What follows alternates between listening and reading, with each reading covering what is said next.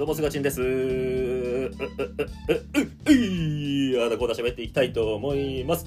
え今日はですね、他人軸で生きてない大丈夫っていう話をしたいですね。うん、他人の軸で生きる。まあ、職場とかではしょうがないかもしんないけど、せめてプライベートだけでは他人じゃなくて自分軸で生きていこうよって話ですよ。だって他人軸で生きてもつまらないでしょ。うん、疲れちゃうし、もう充実しないわけさ。うん、まあ、他人軸って何って話になってくるんだけどさ要はもう承認欲求だけで行動しちゃうことだよね。周りにどう思われて周りにどう思われたくないから誰かに評価されたいからみたいなことですよ。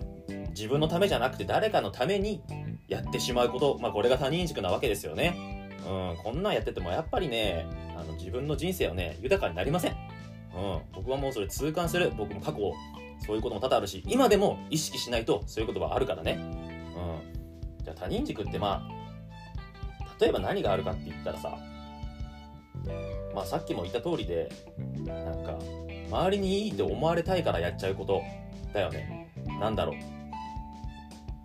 これもちょっと偏見もあるけどキャンプ好きですハマってますみたいな人最近多いでしょ？キャンプが流行ったから。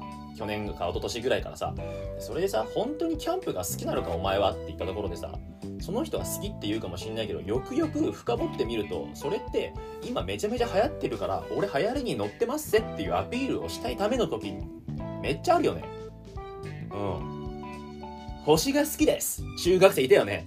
僕夜一人で星見るのが好きです。や、それって星見るのが本当に好きなのかって、星見る俺が好きっていうことをみんなにアピールして、あ、お前、そういうロマンチストなのね、みたいな、あ、そういうなんかミステリアスな部分があるのねって思われたいから好きって言ってるだけだろ、みたいな。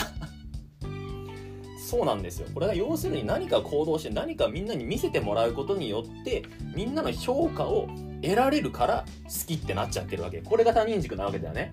自分軸っていうのはもう周りの目なんかどうでもいいわけですよ周りの受けなんか気にしない俺はこれが好きですって言って周りからえ何がいいの？それ何が面白いの？そんなんやってて大丈夫なの？って言われててもいや俺はこれが好きなんだって言い切れるのが自分軸なわけですよ。かっこいいよね。強いよね。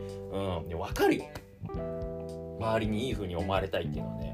やっぱそれはやっぱ意識してるとねどんどんどんどん自分がなくなっちゃうからね。要はもう思考停止状態で続くからこれは絶対に良くないんだわ。うん。ありませんでした？過去にも。僕ね恋愛にも当てはまると思ってて学校のねマドンナがいますみたいな。いるでしょ？いたでしょ？で学校のマドンナなんかみんな好きになるじゃない。俺も好きになったことあるよ。で好きになって付き合いましたみたいな、まあ、それさ本当にその女の子が好きなのかって言われたらおそらくそんなことないんだよね。多分その好きなことそのマドンナと付き合えて周りに自慢できる。周りから一目置かれるからだね。うわあいつあんな美女と付き合ってんだ。すげえなって思われたい。とあんなモテる女を捕まえたのがお前だったのか。すげえな。えー、あんな女の子と横に歩いてる羨ましいなって思われたいから好きになることあるよね。あるんだよ。これがいわゆる他人軸なんだよね。本当に自分軸で好きな子だったらえなんでお前そんなこと付き合ってんのって言われてもね突っぱねるんだよ。やっぱ他人軸できた人はこんな人本当は好きになっちゃった。けど周りからそいつはやめた方がいいよって言われてやめちゃうんだよね。なんでかそいつと付き合った後うわあいつ見る目ないわセンスないわって思われるのが嫌だからこれが他人軸なわけじゃん。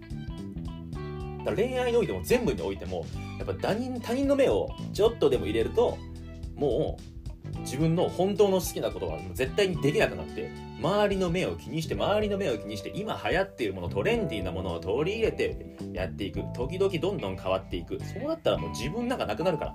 他人軸で生きているっていうことは要はもう自分を殺すと同じことだからね。うん。趣味でも何でもそう。なんかこれやっとけばかっこいいんでしょ。おしゃれなんでしょって思ってるものをやっちゃってても何も楽しくないのよ。僕なんかそうよ。麻雀が好きです。釣りが好きです。考えて。女受けは悪すぎる。本当に。麻雀してる男が好き聞いたことないでしょ。ね。キャンプが好き。うーんなんだろう。旅行が好きとかね。あの写真が好き。そういうのがいいでしょ。分かってるよ。分かってるけど俺は好きなのは麻雀と釣りなんだというところをちゃんと自分軸で持ってやってるとやっぱねその周りにどう思われようが楽しく生きれるわけですよ。やってる時超楽しいもん。やってる時超楽しいのさらにみんなに見てもらってさらにこんなに楽しいんですよって伝えられたらなおさら楽しいよねっていうねお話でございますよ。なのでねもうその承認欲求の他人軸に頼らずにね本当に自分の好きなものなんだっていうねその自分軸でなんか改めて考えてやったら人生簡単に楽しい方向に向かえますよっていうお話でございました。はいありがとうございました。じゃあねー